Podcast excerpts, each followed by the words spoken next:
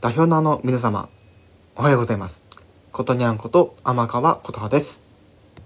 さて今回は先日見てきたデューン砂の惑星について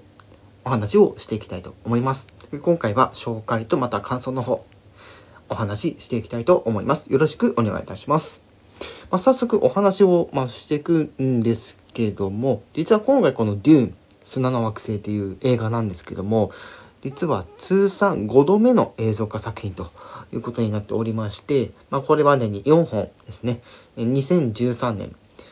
えー、1984年、そして2000年と、まあ、ね、えー、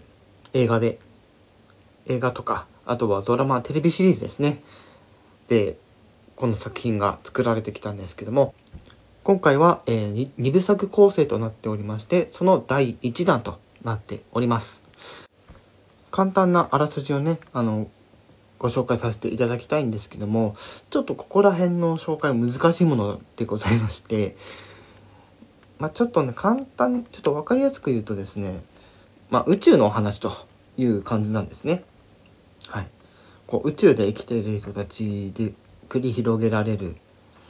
こう映像美を、今回は結構力入れてるような感じだったんですけども、まあ、タイトルにある通りですねまるで砂漠のようなあの舞台をを駆け巡るような感じなんですね。まあ、なんですけども、まあ、主人公側サイドと敵側サイドで、えー、繰り広げられ、えー、繰り広げられる、まあ、そういう、まあ、作品になっております。はい、で率直な感想としてはですねちょっと今回のこの作品あの非常に残念なのはですね、えー、物語が分かりにくい。正直なところ言うと。若干、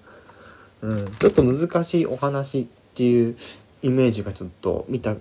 と感想としてはあってまあその映像としてはすごく良かったんですけども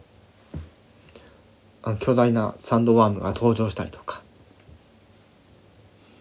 あとはその種族の違いみたいなところで、えまあ、主人公サイドと月川サイドそして第三勢力のサイドってこう多分3部ぐらいねあると思うんですけども、